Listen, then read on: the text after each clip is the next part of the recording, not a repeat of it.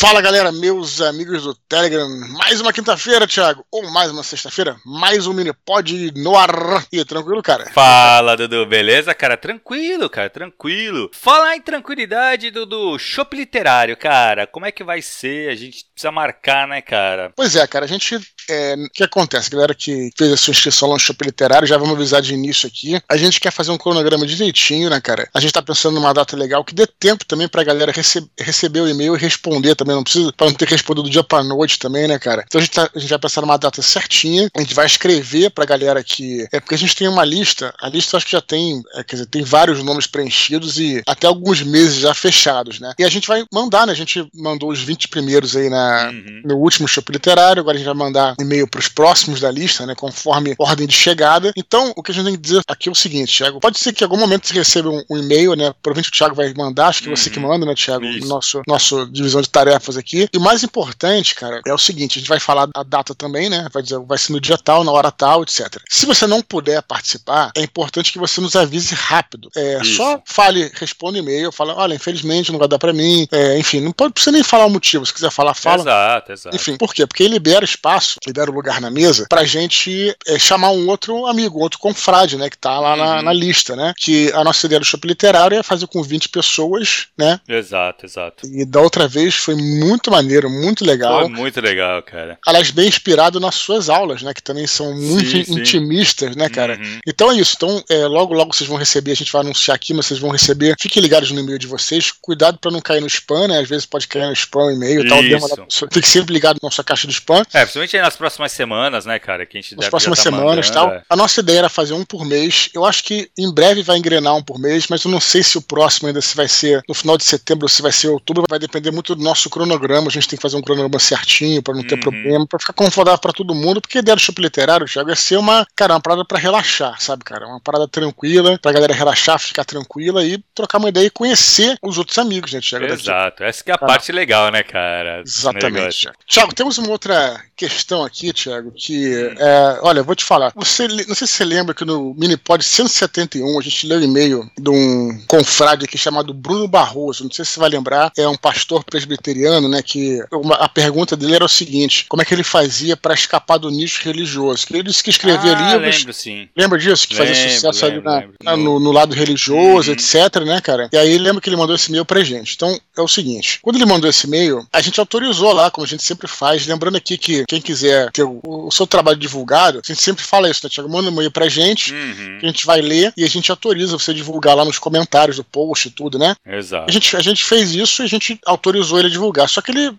demorou umas semanas aí. E aí, quando apareceu lá nos comentários o, o link, né, pro, pro livro dele e tal, ele colocou lá, aliás, fez um texto bacana, botou umas fotos, etc tal, foi muito legal. Cara, a gente, eu não lembrei, uhum. né, porque já tinha passado algumas semanas, né, cara. Sim. E aí eu falei, pô, cara, quem é esse cara aí e tal, e acabei apagando a postagem lá, porque, claro, a gente tem que seguir as regras aqui que a gente estabelece, né, cara. Uhum, claro. Só que aí eu fui pesquisar, porque eu tava com outro nome lá, né, era Bruno Calel Barroso e tal, enfim. Não encontrei o Calel, depois eu fui pesquisar, aí eu lembrei que o Bruno realmente tinha mandado esse e-mail no, no Minipod 171, a gente leu, etc uhum. tudo. Né? Então, quer dizer, erramos, né, Thiago? Uhum. Então, assim, pô, como a gente, né, é, é, acho que a gente tem que pensar na maneira de compensar ele. O que, que eu falei pra ele? Cara, então, em vez de você colocar lá o seu de novo, né, porque, pô, sacanagem, você apagar, o cara tem que colocar de novo, fazer o mesmo, mesmo texto de novo e tal. Então, eu vou colocar, cara, no descritivo aqui deste áudio, né, cara, uhum. o link, né, pro livro dele, entendeu? Exato. Que, é, é, o, é o, o Manual de Sobrevivência ao Bullying, que, pelo que eu entendi, não tem nada de religioso, pelo contrário, é um desses this desses livros aí que ele quer sair do nicho, né? Uhum. Pelo que eu li lá, são contos, né? Sobre a realidade da vida de criança e pré-adolescente, em que o Bruno propõe uma saída para essa situação de bullying, de violência e tal, etc. Não li o livro, parece interessante, parece uma proposta interessante. O Bruno escreveu um e-mail aqui pra gente que, pelo tom do e-mail, dá pra ver que o cara é um cara tranquilaço, então é um cara uhum. que só, uhum. só, quer somar. Tanto é que você, você, entrou em contato com ele até por, por Telegram, sim, né, cara? Sim, exato, cara. Muita gente boa, cara. Foi beleza, sim, não, não se estressou, não ficou bolado é, com a gente. Exato, tal. exato. Então acho assim, gente, tô fazendo isso porque, pô, eu, eu cara, eu achei que é, a gente errou, né? Sacanagem, uhum. tu coloca a parada exato, lá, exato. autorizado, eu vou lá e apago, né? Então, é. é. quem quiser então conhecer o trabalho do Bruno aí, desse livro, né? O Manual de Sobrevivência ao Bullying, tá no descritivo aqui do áudio do Telegram, né? E também das plataformas, né? No descritivo das plataformas vai estar tá lá e tudo, né, cara? Legal, cara. Eu, não o Thiago, porque o Thiago tem nada a ver com isso, mas eu peço desculpas pelo Bruno ter apagado, enfim, me confundi. Não, Dudu, mas, mas, eu, tenho, eu tenho culpa também, porque a gente chegou a conversar, falar, cara, tu lembra disso aqui? Eu falei, eu não lembrava também, Dudu e tal. Aí falou, pô, então é melhor a gente pagar. E depois, né? Uhum. Foi até que eu falei para ele. E realmente a gente não lembrava, Dudu. Eu, eu, sinceramente não lembrava. E eu tô lembrando do e-mail agora que tu falou qual é o e-mail. Sim, pois Que é. aí eu lembrei. E é legal, Sim. Dudu, também te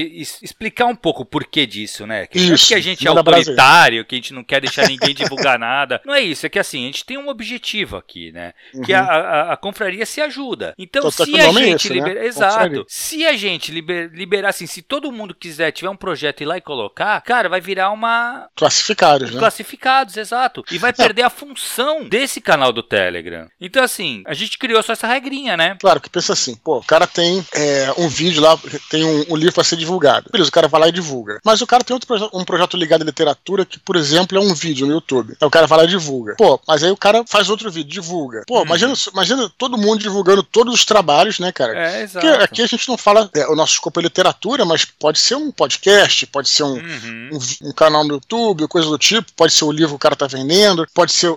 Cara, tem muita coisa, né, cara? Então, Exato. se abrir a porteira assim, o que vai acontecer é que vai perder a função, porque você não vai nem mais olhar os comentários, porque vai virar, não vai virar discussão, conversa, vai virar só Exatamente, só link, cara. só link de divulgação, entendeu, cara? E vira classificado. Então, claro que para isso a gente fez essa regra, né, que a gente tem maior prazer em divulgar, mas para essa divulgação ficar verdadeiramente robusta, nada melhor do que você mandar um e-mail pra é gente. É isso, cara. exatamente. Um e-mail, claro, um, um e-mail é, falando, é, trazendo alguma coisa que acrescente a comunidade. Uhum. Eu tô falando, não um e-mail só, ah, divulgue meu livro, não é isso. É assim, algo que acrescente a comunidade. Se escrever um livro, você, certamente você vai ter muitas questões, muitas dúvidas, é, muitas dificuldades que você tem para compartilhar. É, entendeu? É, pode ter mais relativo ao tema do teu livro, sabe? Alguma claro, coisa claro. assim. Cara, eu acho que assim, uma Primeiro, o, o Minipod vai contextualizar o. Claro, aí, aí a pessoa vai entender o porquê. Né, Exatamente. Né, aí sim vai ter tudo a ver. Você sim. tá lá fazendo a propaganda porque você contexto, o cara escutou, contextualizou, ele vai lá olhar o comentário, tem lá a propaganda do teu livro. Porra, sim. cara, é outra parada, sabe? Do que só claro. chegar lá e jogar na cara do pessoal o, várias propagandas, né? Então acho que, pô, foi uma puta sacada que tu teve. Acho que acertou um esquema que fica muito bom para todo mundo. E pra confraria fica ótimo também também, né, cara? Exatamente. Lembrando até que também, se a galera quiser um, quiser um jabá mais poderoso, temos o Minipod Contos e, também, Aí né, é, que a gente sim, analisa, vê o conto. É, é o Minipod Contos, só, só pra lembrar aqui, já que a gente tá falando em jabá, é, não é só contos, tá, galera? Uhum.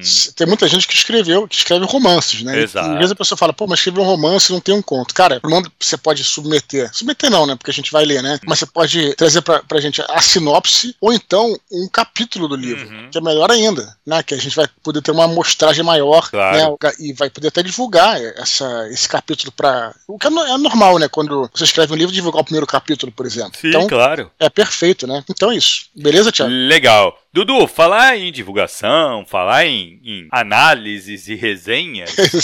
cara, domingo, cara, a Tatiana Feltrin fez a resenha do Batalha do Apocalipse, cara. Como é que foi isso, Dudu? Cara, foi uma surpresa, cara, porque é, eu já sigo ela há algum tempo, tanto no Instagram quanto no, no YouTube, né? Eu confesso que não vejo todos os vídeos dela, eu vejo aqueles vídeos, que, aqueles vídeos sobre livros que me interessam, né? Uhum. Eu acho, cara, e aí vou falar uma coisa que vai além da, da história da Tatiana Tatiana Filtrin, eu acho bacana, porque ela, ela foi, foi uma das. A gente não pode dizer nem que é, foi a primeira, mas que sempre vai ter um cara que. Ah, eu fui primeiro. Eu tá, vim então, antes. Né? É, então, é, então assim, eu fui uma das primeiras booktubers do Brasil, né, cara? Uhum. Cara, eu, o que eu penso sempre é o seguinte, Thiago, e eu já falei que isso aqui várias vezes. O que eu acho interessante é que a gente, no passado, né, a nossa geração, vou colocar assim, dos velhos, né, cara, a geração pré-internet, a gente vivia num tempo em que era muito difícil a gente ter acesso a vamos dizer assim, a, a, um livro, por exemplo. Se você gostava de fantasia, Thiago, você. Como é que você. Porra, é, é você só ia saber da existência de um livro, ou se você fosse, claro, você poderia ir numa livraria, tá, mas para você ter uma divulgação chegando até você, só por meio de jornais, né, revistas, por exemplo, até o, programas de, de, de, rádio, tinha muito, muito pouca coisa na televisão, então era uma, um canal de divulgação muito limitado. Quando a hum. internet chegou, ela te trouxe essa possibilidade, cara, de todo mundo falar sobre o livro que está lendo. Então criaram-se comunidades no Orkut, criaram-se na época do Orkut, no começo da internet, criaram-se redes sociais de livro. Eu fiz aqui um, uma, uma entrevista tem, tem um tempo com a Vivi Lordello, que é CEO lá do Scoob, né? Que é um dos grandes sites de, de, de redes sociais de livro, entendeu, cara? Tinha outros no passado, como Livreiro e tal. Uhum. Um próprio Facebook, blogs literários. Blogs literários foram muito uma importantes. Febre, exato. Uma febre e tal. E hoje em dia tem também, é, até propriamente no TikTok, são os book, booktokers, eu acho. Uhum. E tem no YouTube, cara. E, e, e eu acho isso. É, cada pessoa que vai lá e faz uma resenha de um livro e tal, tá contribuindo para isso, para que a gente é, é, valorize né, e aumente a, a, a, leitura no nosso país, entendeu, cara? Então, Sim. por isso que eu acho bacana esses booktubers e tal. A Tatiana é uma das maiores do Brasil. É, e achei interessante, cara, porque ela fez lá resenha, a resenha do, do Batalha, mas o que eu achei mais interessante, algo não foi isso, cara, foi é, os comentários, sabe, cara? Eu achei que muito legal uma galera que segue ela tá esperando. Não sei se você chegou a ver lá no. eu não vi os YouTube. comentários, não, cara. Depois dá uma olhada, cara. Eu uma vi, galera, eu vi a resenha dela. Pois é, uma galera que tá esperando há muito tempo pela, pelo batalha e tal, enfim. É que legal. É, é, bacana saber que a galera né, te segue. Claro que tem gente que, que gosta do livro, gente que não gosta tanto. Na resenha dela, ela, inclusive, sempre fala isso que eu acho legal também, cara. É, fala as coisas que para ela não funcionou né? Uma das uhum. coisas que ela fala que eu achei interessante, e eu concordo até certo ponto com as críticas, não só dela, como de muitas pessoas, que é a questão dos diálogos, né? Que essa coisa do Batalha,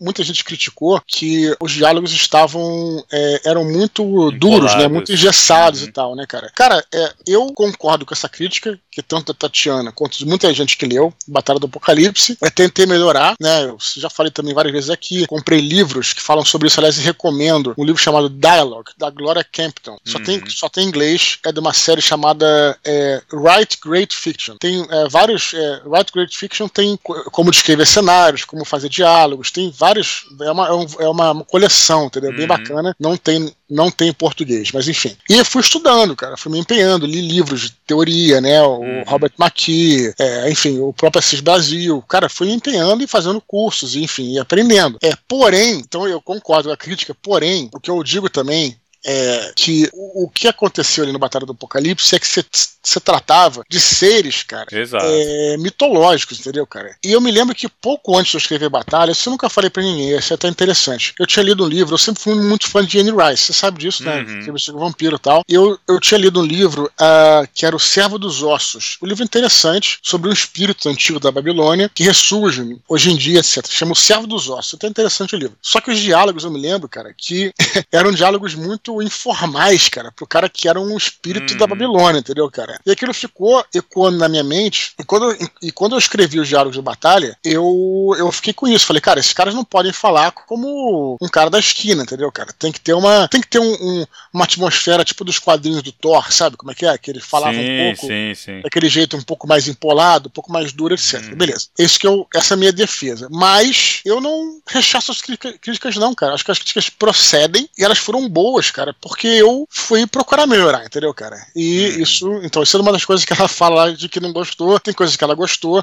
Enfim, quem quiser conferir o, o a resenha dela, tá no. Eu postei aqui no canal uhum. do Telegram. É verdade. Acredito que foi no domingo, tá? Então, né, não preciso postar aqui porque tá na timeline logo acima, né? Quem estiver nos escutando. Mas é isso, Thiago. É bacana, né, cara? Você tem uma divulgação e tal. Legal, cara. Foi, e por acaso ela foi no Vilera esses dias também. Enfim. Ah, é, pode crer. Mas é isso, cara. Eu acho cara, que, que legal, que legal. Essa galera contribui, contribui, contribui, contribui muito com, com a nossa Sim, leitura no Brasil. Com certeza, cara. cara. Cara, eu vou te falar assim, eu penso muita. Sabe que eu já pensei várias vezes em abrir um canal nesse estilo, cara? De ficar, de fazer resenha de livro. Eu leio muito, né, Dudu? Então, Sim. eu sempre pensei. Só que o foda, cara, assim, que eu acho que eu faria diferente dela. Uhum, ela dá claro. muito spoiler, né, cara? Assim, ela realmente vai a fundo. Eu não sei, cara, se não prejudica um pouco quem não lê o livro. Uhum. Entendeu? Assim, eu acho que eu não eu concordo com ela, eu acho extremamente difícil você se aprofundar num livro sem dar spoiler, né? Eu Sim. não consigo imaginar você se aprofundando num livro, numa resenha mesmo, sem dar spoiler. E as resenhas dela são bem aprofundadas. Ela vai Sim. bem a fundo no livro, né, cara? Então, pra isso ela tem que fazer spoiler, ela tem que dar spoilers do livro pra poder fazer sentido o que ela tá falando.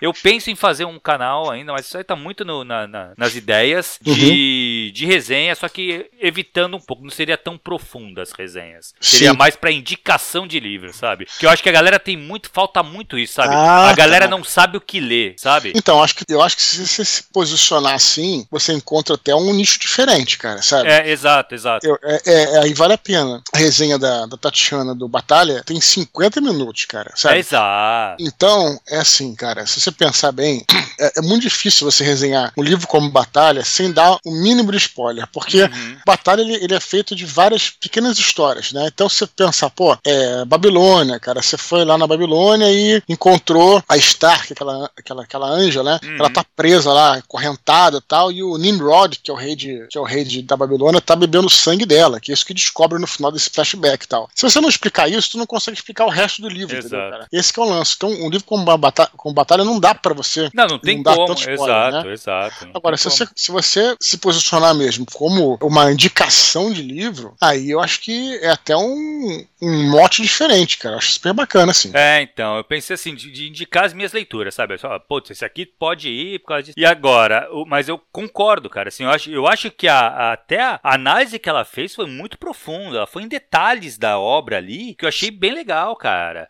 E isso Sim. realmente, sinceramente, pra mim, que eu não tenho problema, eu particularmente não tenho problema com spoilers, é que eu já li o Batalha. Eu gosto de resenhas assim pra decidir se eu leio ou não leio um livro. Eu É, não eu- tenho problema zero com spoiler, eu nunca É, tive eu- problema. Eu, eu sou que nem você, mas eu tenho um problema com spoiler quando é um livro de mistério, né? Ah, cara? não, sim, sim, tipo... Tipo assim, uma, é. uma Gata Christie, É, sobre- exato, aí não tipo dá. um Sherlock Holmes e tal. Porra, tu não. Não, você Até porque mas o objetivo é esse, né, do livro, Claro, cara. O claro, legal claro. do livro é tu ficar ali quem é, né, cara? Quem foi? Sim, sim. Mas É, você fala o final, crer. por exemplo, do sexto sentido, é sacanagem. Acabou o filme, né, velho? Exato. Mas se, tirando isso, cara, tirando isso, eu não tenho problema com spoiler, não. Eu já falei isso aqui também, cara. Os, os livros que eu me empolguei de ler foi quando a galera começou a falar dos spoilers. É isso, é isso, é. E como é que, caraca, então eu vou viver essa aventura, entendeu? Eu vou lá É. e liga, entendeu? Então, enfim, cada um na sua, né, cara? Exato, claro. Pô, muito legal, Dudu. Eu gostei demais, cara, da resenha dela. Foi muito legal. Eu vi no dia, no domingo mesmo. Eu tirei lá uns, uns 50 minutos pra assistir, cara, de cabo a rabo. Engraçado, eu assisti acho que antes de tu postar.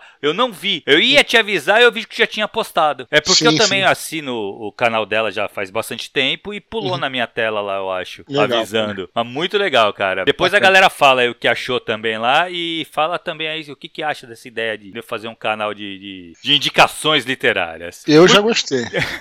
Beleza, Dudu. Dudu, lembrar também, cara, são aqueles recados que a gente dá, né, protocolares, de Sim, tempos sim. em tempos, que a gente fala que os e-mails são editados, né? Por quê, gente? Aquele negócio, o e-mail quando ele vem muito grande, o Dudu tem que dar uma enxugada nele pra ele caber aqui no nosso espaço, né? Então, Uhum. não é, se a gente editou, se o Dudu pegou e cortou o teu e-mail, foi pra deixar só o que realmente é importante aqui pra gente, pra trazer pra galera aqui curtir o, o, o Minipod também. É Beleza. Dudu? E Calçada da Fama, cara, como é que foi essa semana? Vamos lá, hoje, eh, na nossa caçada da fama, nós temos ninguém mais, ninguém menos do que Thiago Cipriano. olha só, cara. cara. O Cipriano, né, cara? Temos aqui o próprio Bruno, o Bruno Barroso, né, cara? Ah, que legal. É, Matheus Moura de Barros e Ibrahim Tales de Azevedo. Cara, o Ibrahim, quero lembrar o seguinte aqui, ele já é meu seguidor antigo e tal. Cara, ele tá replicando é, muitos dos nossos conteúdos aí no, no Instagram dele. Ah, é verdade, muito legal. Cara, e ele tá com um canal também, de, acho que de resenha de livro e tal, etc., que eu vou indicar em breve aqui, né, cara? Eu Ah, vou- show de bola, sabia porque- não, Dudu, que legal. Pô, o cara, o cara, pô, ele, ele, ele pô, nos, nos segue há muito tempo, cara. O cara é muito ativo. Foi ele, inclusive, que fez todos os verbetes sobre é, os meus livros na Wikipédia. Ai, que legal. É, então ele realmente é um cara que tá sempre. É, eu vejo que sempre toda aí, semana ele posta no. Ele reposta o Minipod Sim, no, no- sim, no sim, Instagram, cara. Sim, cara. é Que isso aí, legal, cara. muito legal mesmo. Show de bola. cara. Obrigado, Beleza, obrigado. Dudu. Vamos pro, pros e-mails, cara? Vamos lá, cara. Vamos nessa. Vamos lá, primeiro e-mail de hoje, João Gouveia, 39 anos, do Rio de Janeiro, analista financeiro e produtor de conteúdo nos canais Terra de Gigante e Literanálise. Ele fala o seguinte: Olá, Eduardo e Cabelo, cronocópias do conhecimento. Esse é foda, né?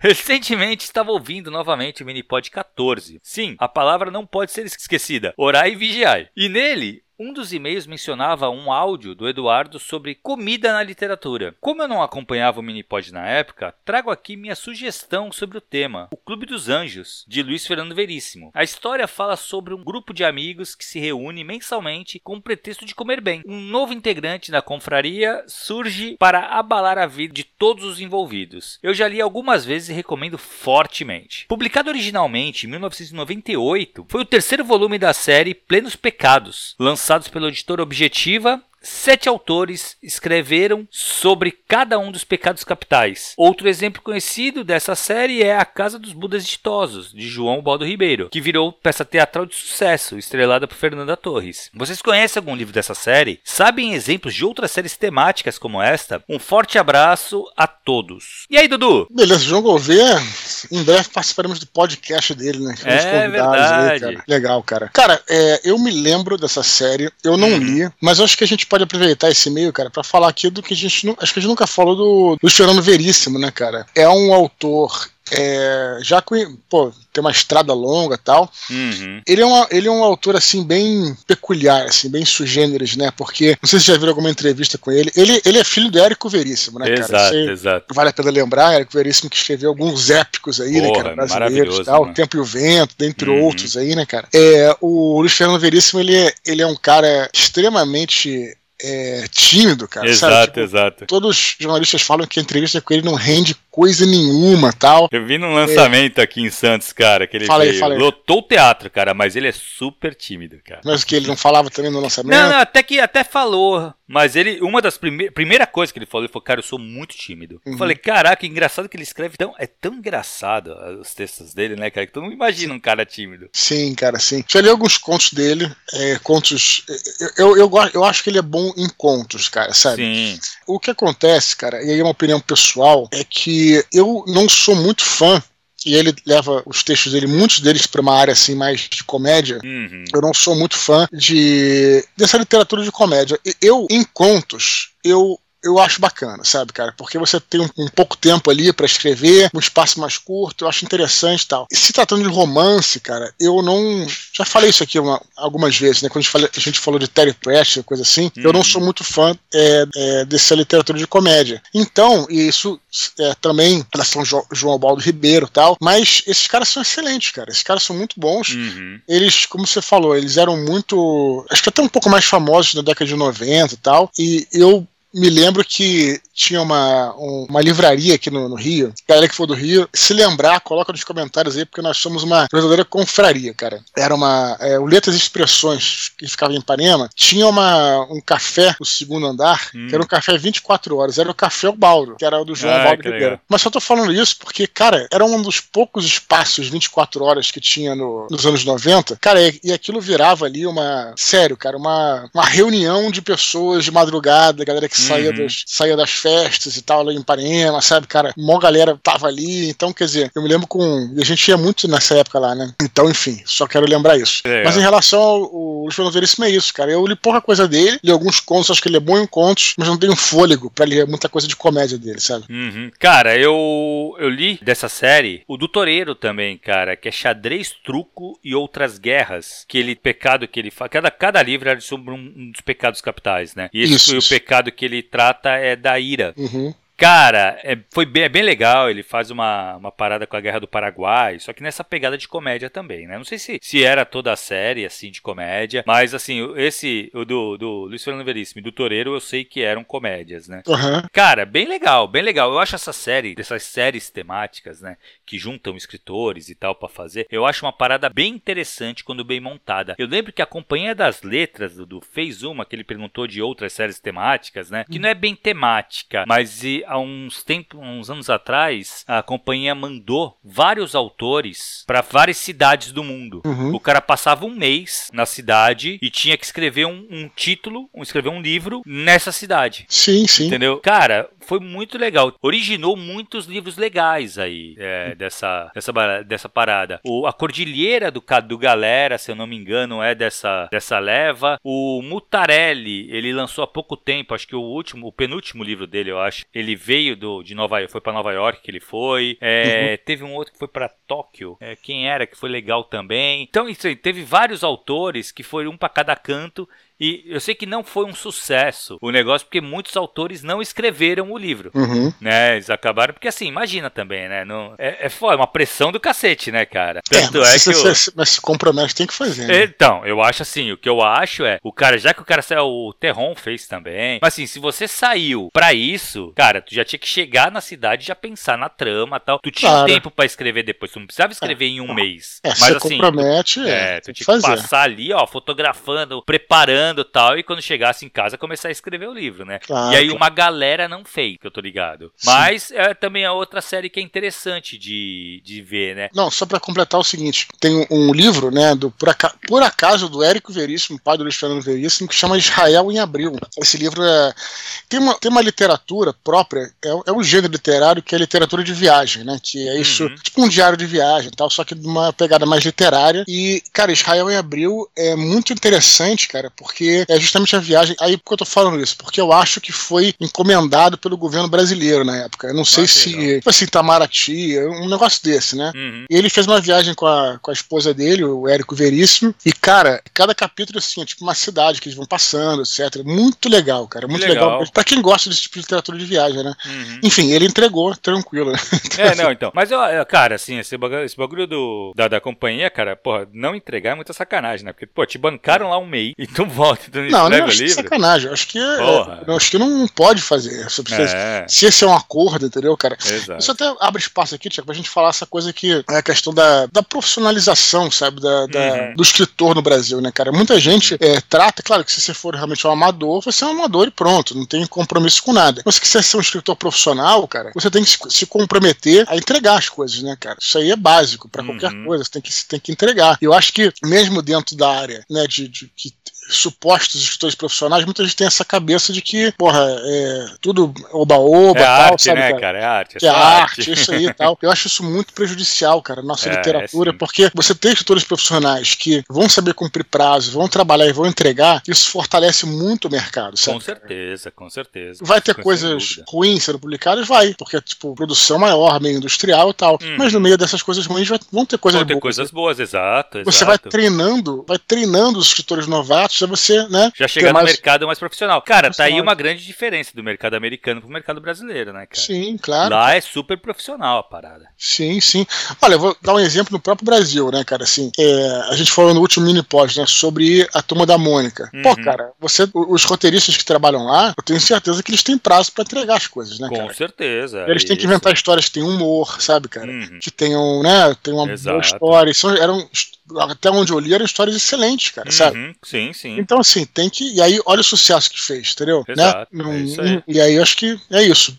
Abre Não, espaço. É, com certeza, cara, com certeza. Beleza, Dudu. Próximo e-mail, Eduardo Gastal, de Porto Alegre. Rio Grande do Sul. Ele fala assim: Queridos Tiago e Dudu, como eu já comentei em um e-mail anterior, sou biólogo pesquisador, mas gosto muito de escrever principalmente contos de terror, o que de momento é um hobby, mas espero algum dia poder ir além disso. A dúvida que eu trago é como escrever personagens arquetípicos, mas sem cair em clichês literários, de maneira que esses personagens, ou até a própria narrativa e história, não fiquem previsíveis ou monótonos para o leitor. Um grande abraço para vocês e parabéns pelo conteúdo. Muito bom, e-mail pequeno e. Direto, cheio, né? É. Direto e cheio de Legal, conteúdo, né? É. Eduardo Gastal, né, cara? Uhum. Como, eu te, como eu falo sempre, cara, eu acho assim que a gente tem essa ideia de quando você trabalha com personagens arquetípicos, você vai cair no clichê. Isso não tem nada a ver, cara. Tem. O que, o, o que acontece é quando você. O que, que é o clichê? O clichê é quando você trabalha mal aqueles personagens. Uhum. Quando você né, usa algo que já foi feito, você copia de alguém, você mistura, né? É, de maneira ruim, entendeu, cara? Então a resposta é muito simples: é você criar uma boa trama, com bons, uhum. bons personagens. O fato do personagem ser arquetípico, se você seguir um, um processo literário, literário, uma, uma técnica literária, seguir a jornada do herói, não seguir. Cara, isso aí não tem nada a ver. Cara, o que vai determinar se tua história é boa ou ruim é justamente você. Esse que é o. É, esse, uhum. Essa que é a pitada, esse que é o tempero que, que faz a diferença, entendeu, cara? Uhum. Que você não vai ser. Você. E aí que entra a questão da arte também, né? Que a gente fala, né? Exato. Você não, não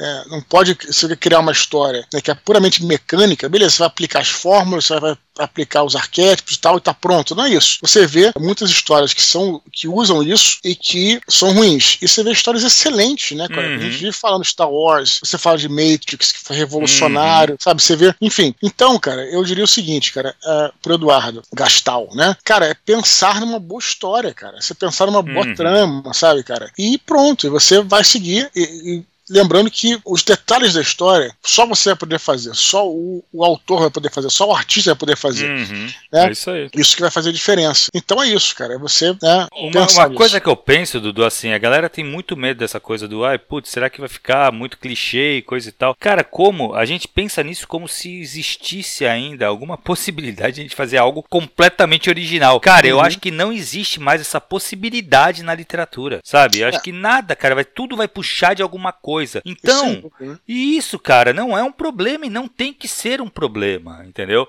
Agora, claro que tu não pode fazer algo completamente igual, porque senão não vai ter graça. Aí claro. cabe, cara, você pode pegar um personagem que você gosta muito e você dar toda uma roupagem nova e colocar coisas suas ali, que já vai ser outro personagem, entendeu? Sim. Então, assim, eu e, e outra coisa, personagens arquetípicos são muito poderosos, cara. Então, você usar os arquétipos acaba, cara, que é muito bom para sua história. Claro que você não vai poder deixar ele raso. Eu acho que você tem que aprofundar na, na concepção desse personagem, né? No, no, no, passado dele, quem ele é, construir uma tridimensionalidade nesse personagem. Mas assim, porque ele não pode ser também só um personagem bidimensional, porque aí o problema dele não é ser arquetípico, é que ele não tem profundidade, uhum. entendeu? Então assim, cara, eu acho que tá muito mais na mão do autor em, por mais que seja arquetípico, criar a história de maneira envolvente. Isso vai ter muito mais efeito no leitor do que o fato dele ser arquetípico ou não. Então, mais literatura que você tem a própria prosa, né? Uhum. É, você falou assim que ah, vai ser, é difícil a gente pensar numa coisa que seja original. Eu, eu concordo. Por outro lado, Thiago, se você pensar assim, tem uma história aqui que ela é. Você pega a mesma história, sei lá, vamos pensar numa fantasia aqui que é um clássico, né? Todo mundo uhum. entende. Um grupo que é chamado para ir até uma aldeia e enfrentar um dragão, por exemplo. Você tem lá uhum. todas as etapas da história, estão prontas ali para você, né? Cara,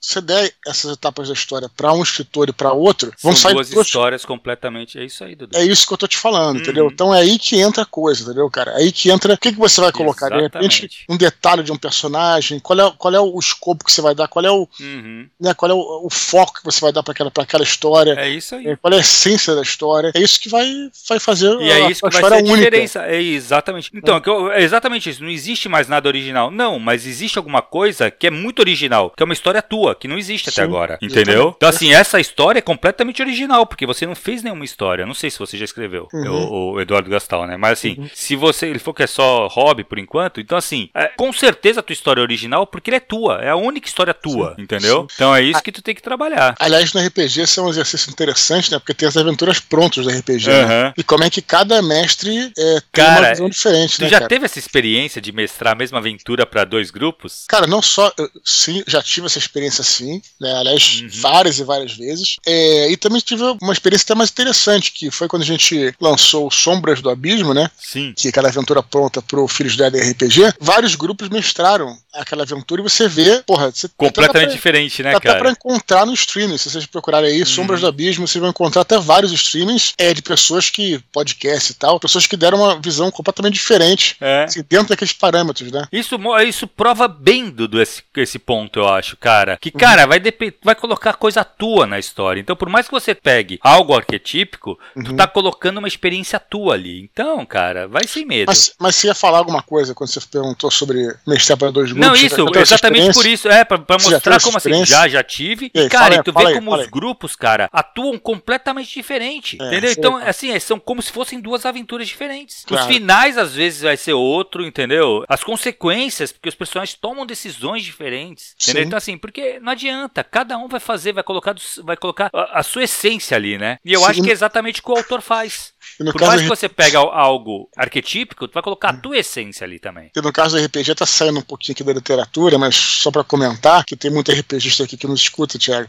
é até interessante como é que, cara, cada grupo ele acaba assumindo, tendo uma essência diferente, né, cara? Uhum você pegar, por exemplo, até, vamos dizer assim, integrantes do mesmo, do mesmo grupo, misturar com outro e tal, enfim, dá uma essência diferente, cara. Exato. É engraçado que uma época eu tava mestrando para dois ou três, duas ou três campanhas, tinha uma galera que era mais heróica, tipo Laufo Good e tal, uhum. etc.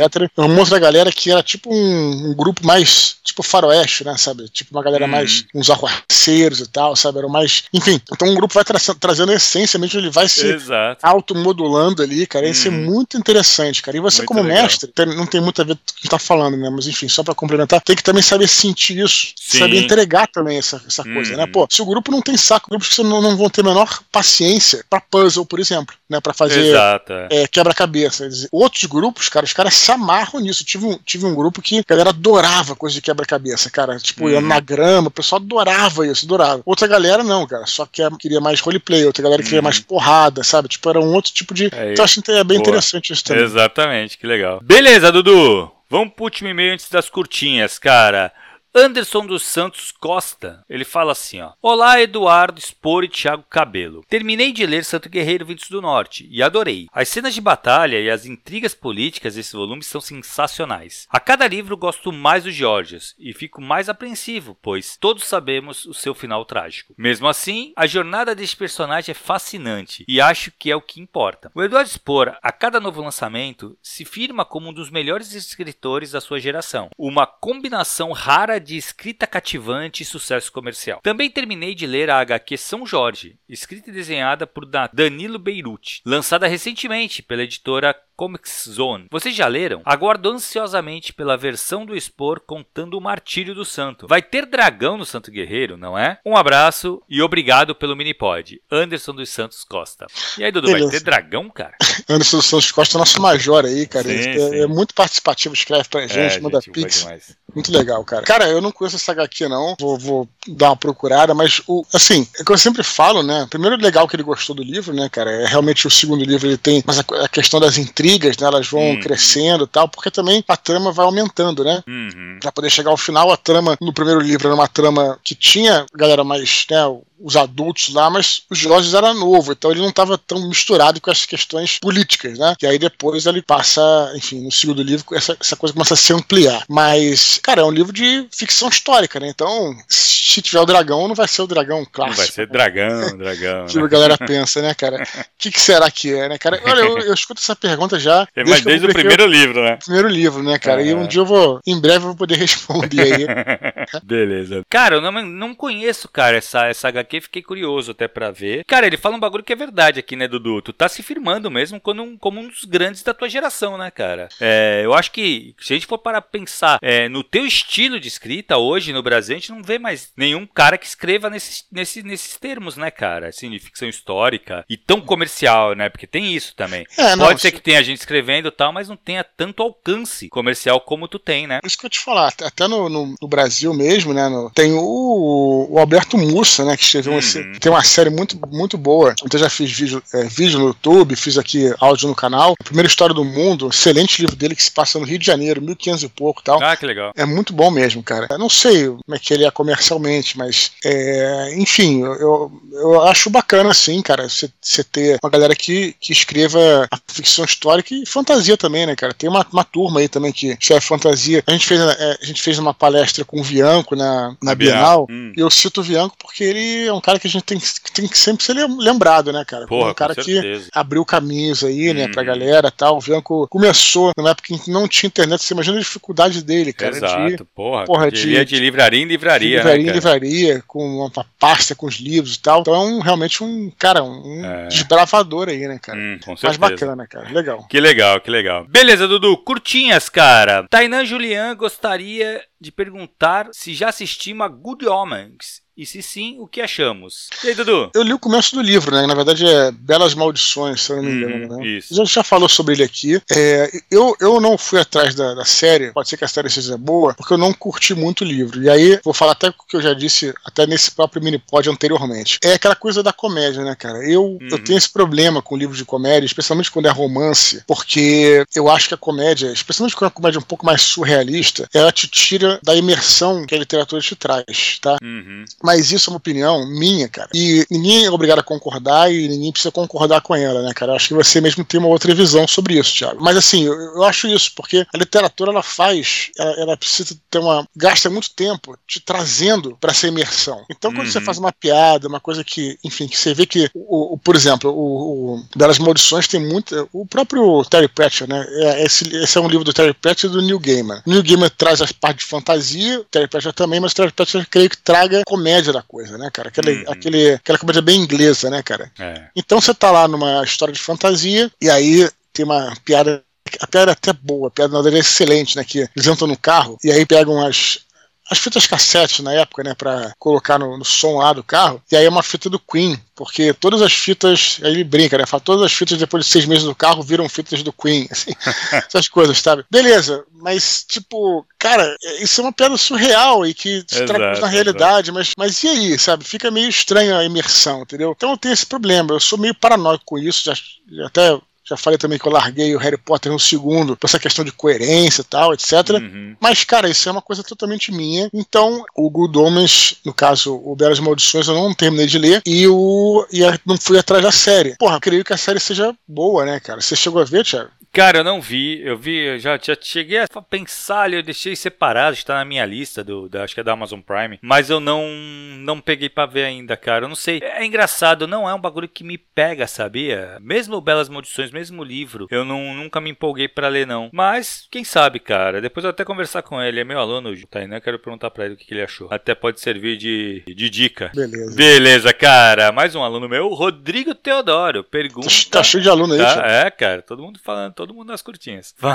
Pergunta quais são os nossos top 5 autores de fantasia. Difícil, hein? E qual critério usamos para escolher esses autores? Cara, eu até, até sei por que ele fez isso, mas vamos lá. Tá bom, bom, cara. É... Eu vou te falar o seguinte, cara. Critérios do top 5, antes de falar os autores em si, não tem muita saída, cara. Você acaba escolhendo por uma questão muito emocional, entendeu, cara? Hum. Porque se pegar cinco autores, você vai pensar assim, pô, cara, tem muitos autores bons no mundo. Então você vai ter que acabar moldando a coisa pelo que a, a, aquela história que mais tocou, mais te emocionou, hum, entendeu? Então não tem muita saída a não ser um critério emocional, um critério bem subjetivo, né? Uhum. Não objetivo, subjetivo. Cara, eu vou dizer o seguinte, cara. Eu já falei para você que eu acho que, que a gente discorda disso, né? Que para mim Robert. Howard é o melhor autor de fantasia que já existiu. Eu gosto muito das histórias do Conan, sabe, cara? É o que eu acho surpreendente. Fizemos um, um desconstruído sobre Conan, sobre a Ereboriana e tal. Eu sou muito fã de tudo original do Conan, né? Acho que até não só original, também li muita coisa que foi escrita depois e tal. E, e, essa coisa, né, de você achar que de repente é uma história muito simplista, porque tem um bárbaro, mas ao mesmo tempo você olha ali e vê que a construção de mundo é muito bacana, porque ele, é, ele faz um. ele pega o que seria a Terra antes do dilúvio, né, cara? Então hum. você tem é, as, civilizações parecidas com que você teria na Terra, os egípcios, sei lá, os chineses e tal, só que sem comprometer com a história, porque é numa outra era antiga, etc. Então, uhum. como se fosse um. Né, é, é um mundo de fantasia, mas não é, entendeu, cara? Então acho que essa sacada dele foi genial, né? Eu estaria também, aí, não, aí fora de ordem, né? Porque eu não acho que, né? Tem o próprio Tolkien, que eu acho que tem que ser citado, né, cara? Também me influenciou muito. Neil Gaiman, gosto demais. E, e os, eu vou considerar um só, né, que é a Margaret Weiss e o Trace Hickman, que escreveram as Crônicas de Dragonlance, depois escreveram outros livros de Dragonlance também. Dragonlance é um cenário de, de RPG, né, de AD&D, de D&D, e que também teve os romances, né, cara? E pra mim foi muito importante ler os romances e eu adorava os livros, cara, porque me ajudaram a mestrar, me ajudaram a conhecer o uhum. mundo, me ajudaram a, a, a jogar melhor RPG em si, né? E uh, ah, para finalizar acho que eu já falei quatro. Vou citar o Lovecraft também, que foi importante e tal. Uhum. Então eu citaria esses, mas talvez se ele, se ele me perguntasse em outro momento, eu citaria outros. Se bem que o Robert Howard vai estar sempre nessa, nessa fila aí. Cara, vamos lá. Eu Eu acho que eu sei porque ele fez essa pergunta. É, saiu um vídeo um tempo atrás do, do Sanderson, do Brandon Sanderson, falando exatamente isso. E ele fala quais foram os critérios dele e tal. Ele fala do critério dele de que ele, ele levou e considerou que a versatilidade do autor, de escrever coisas diferentes, coisas uhum. e tal. Bem, eu, cara, assim, o meu critério para definir são livros que me tiraram o sono ou que realmente claro. me impactaram. Então eu não tenho emocional, né? É totalmente emocional, não tem como não, é. não ser, eu acho. E cara, e para mim realmente aí o Tolkien ele é o cabeça o top. top. do top, cara. Eu acho que o Senhor dos Anéis ele mudou a minha, a minha, a minha vida como leitor até, não só como leitor de fantasia. Né? Legal, assim, foi um livro que realmente ele me, eu, eu, lembro de quando acabei de ler o Senhor dos Anéis, eu acabei de ler e já me arrumei para ir para para faculdade na época, porque eu li, eu tava fazendo odonto na época, tava nos primeiros anos. Você leu antes, leu antes do, do filme? Antes do filme, antes do filme. E aí, cara, assim, eu tava no, eu tava lendo e aí faltava meio livro, e já tava tardão da noite. Eu falei, cara, vou ler mais um capítulo. Aí eu li Cara, eu vou ler mais um, mais um, mais um. Falei, não, eu vou acabar de ler o livro. Quando acabei, tava amanhecendo. Eu levantei, tomei banho e já fui pra, pra faculdade. Uhum. Então, assim, é um livro que de fato tirou meu sono. Então, acho que o Tolkien é o cabeça, assim, acho que ele, a, a, criação da Terra-média e a, e a responsabilidade, né, cara? O que ele fez na, na literatura de fantasia no mundo inteiro, eu acho que é, é muito foda. Isso, outro, eu acho que a J.K. Rowling, ela é responsável também, assim, por, por ter criado um universo e uma. E não só, ali eu coloco, eu gostei demais. O Harry Potter, ele foi. Senhor dos Anéis eu considero um livro só, tá? Uhum. Mas o, o, Harry Potter foi a única série que eu li na sequência do primeiro, acabei ler o segundo, o terceiro, o quarto, o quinto, o sexto, o sétimo. Legal. Nenhuma outra série eu fiz isso. Então eu coloco ela também ali, talvez em segundo. Lovecraft, eu concordo contigo também. Mas eu não vou colocar em segundo, porque assim, eu não sei aí. Eu sei que o primeiro é o Tolkien. É, resto, cara, os outros quatro isso, é mistura. É, eu também tô, é, tô nessa, é, mistura, não vou saber. Mas assim, o, o Lovecraft, eu acho que também é, ele tem essa responsabilidade também de trazer, ele trouxe para o mundo uma maneira diferente de se contar uma história. Ele trouxe um gênero só dele, né? É. Que depois foi, se popularizou e, coisa, e tudo mais. Mas ele criou algo de fato novo, sabe? Ele juntou o terror com, com espaço e com fantasia. Cara, foi uma coisa, ele criou realmente algo completamente um novo. terror Lovecraftiano. Exato, exato. Que é só dele, né, cara? Uhum. Essa coisa que tu vê, não é só dele. Hoje se popularizou, mas ele foi a pedra fundamental ali. Sim. Cara, eu, é, eu gosto do Martin também. Eu acho que sabia que sabia embora, que é, embora, embora eu não acho que ele é um livro. filho da mãe de não escrever o último, mas é um cara que eu acho que ele escreve muito, ele criou um mundo muito legal. Eu acho que ele tá completamente perdido. E cara, eu não podia deixar de citar o Eduardo Spor também, né, cara? Olha, é um autor que eu acho. Não, para mim é fundamental, cara. Tu aqui, tu tem, eu tô colocando só autores que têm umas grandes responsabilidades, né, cara? Que fizeram cara, coisas valeu, cara, nem não, não esperava muita... por isso. Surpresa número dois. depois da, depois da, da resenha da Tatiana. Cara, porque não, é sério, Dudu, assim, eu acho que você é responsável pelo, pelo fôlego que a gente tomou na fantasia no Brasil. Eu acho uhum. que depois de você, muita gente viu que é possível escrever fantasia no Brasil e meu, fazer sucesso com isso. Uhum. Então acho que além de além de ter escrever muito bem, de ter os livros muito fodas e tal, tu tem essa responsabilidade também, sabe? Tu trouxe uma, uma esperança pra galera que quer escrever fantasia. Uhum. E a uhum. galera olhou e falou, puta, é possível. Uhum. Eu, então, eu acho que isso é, é, muito. Todos os autores que eu coloquei aqui, eu acho que tiveram um pouco disso, né? Mas sabe, muito bom. Eu só vou acreditar nessa, no que você falou, porque eu me lembro que, cara, antes de eu, de eu te conhecer novamente, você tinha o papo na estante, né? Eu escutava o Papo na Estante. Sim. E, e, cara, e você sempre falou bem de mim, cara. Assim, nunca, uhum. mesmo sem exato, saber, exato, saber, é, que, saber é, quem eu era, uhum. naturalmente, tu nunca,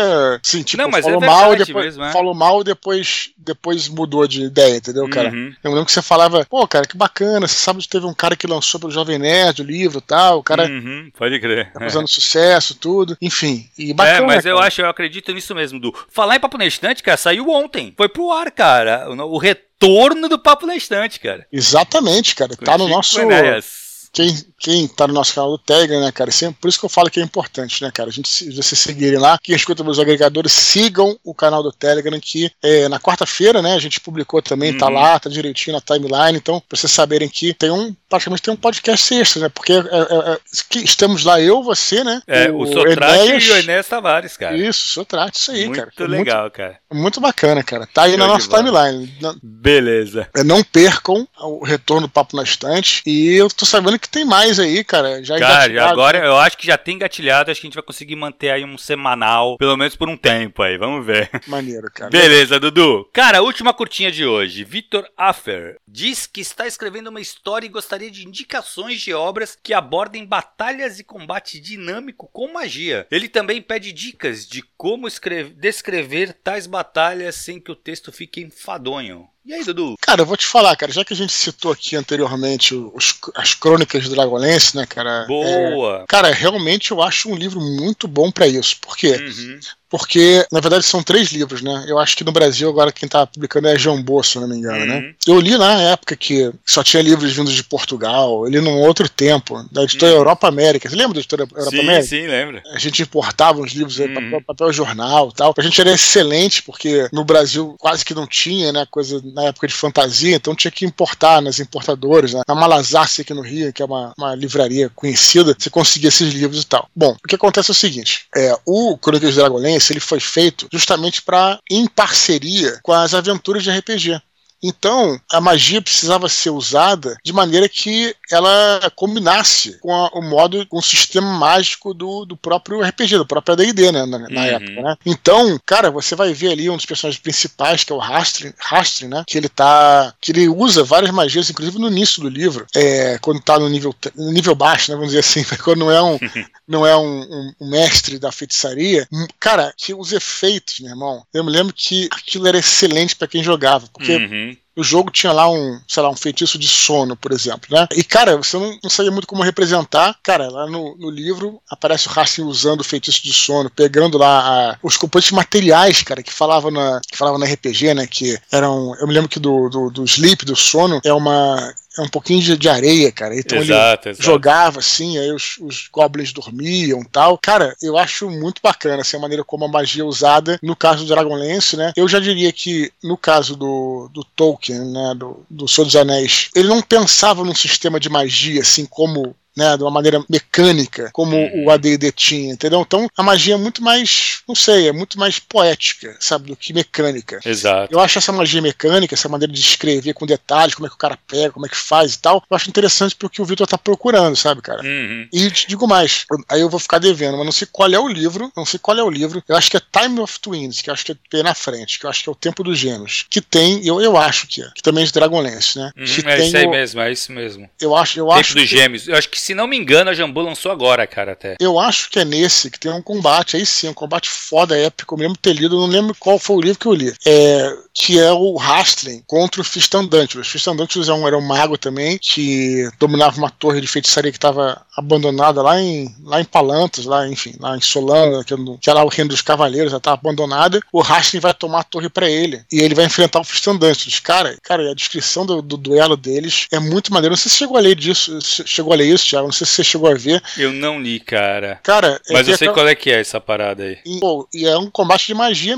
mesmo. Os caras é, invocam um monstro, sabe, cara? E o outro manda um lightning bolt no monstro, assim, tipo, é bem, uhum. bem tipo com as regras do D&D. Tem uma, tem uma, uma pintura desses, desses desenhos, né, de, de, de, RPG, que se chama The Last Spell of Standantius, que tá lá o personagem tentando ler um, tentando ler um, um grimório e o Racing já puxando um, um lightning bolt para jogar nele. Chama The Last Spell of Standantius quando ele morre, né? Então, enfim, tem... Então, acho que é uma fonte boa aí pro, pro Vitor, já que ele tá procurando, cara. Cara, é bem legal. Eu, é, falando do, do, do, Senhor dos Anéis, é exatamente isso, né, cara? O Senhor dos Anéis, é, a magia é muito mais natural, é muito mais do, do mundo do que de fato do mago ir lá e fazer magia. As magias são bobas, tipo do, do Gandalf botando, é, disfarçando a voz pros ogros lá. Sim. Entendeu? É, São isso, coisas menores. Isso no Senhor dos Anéis assim. ou isso no, no Hobbit? Do Senhor dos Anéis. É no Hobbit, esse é do Hobbit. Uhum, uhum. Mas no Senhor dos Anéis em si também, né, cara? Tu não vê a magia sendo Sim. usada em combate, em luta, é uma coisa Bola muito de mais... fogo, né? É, não muito, tu não é. vê isso, é. É a magia mais natural, é do mundo, né? Cara, eu Sinceramente, assim, eu, eu, acho que eu li os três primeiros do Dragonlance e eu acho que é perfeita essa indicação, cara. Eu acho que é Sim. bem isso que ele tá buscando. Batalha que tenha magia envolvida também. E eu acho que para deixar esse texto fluido, eu acho que tem que é o mesmo esquema da batalha, sabe? Tu tem que focar em alguns momentos chave da batalha. Não adianta isso. você querer descrever uma coisa muito ampla, descrever tudo que acontece, não. Tu tem que ir momentos chaves, o que onde acontece algo de interesse mesmo e se prender nesses momentos e dar a impressão de ser uma grande batalha. É isso aí. Legal. Beleza, Dudu? Então lembrar, galera, cara, para continuar escrevendo para eduardospor.gmail.com. Lembrando que todos os e-mails são lidos, cara. É, pode vir para curtinha, ele pode ser editado, como a gente falou lá no começo, para dar para ficar aqui no corpo do, no, do nosso e-mail, caber direitinho. Mas é isso, todos os e-mails são lidos. Pode ser que demore um pouquinho por causa da fila, mas é só aguardar que chega a sua vez. Beleza, lembrando que se sentir vontade de fazer qualquer doação pro nosso canal, a chave pix é eduardospor.gmail.com. Se estiver escutando esse áudio por outras mídias, agregadores ou plataformas, acesse e confira o nosso canal no Telegram, t.me barra Eduardo Fechou, Thiago? Fechou, Dudu. Valeu, galera. Até semana que vem. Até a próxima. Um grande abraço e tchau, tchau.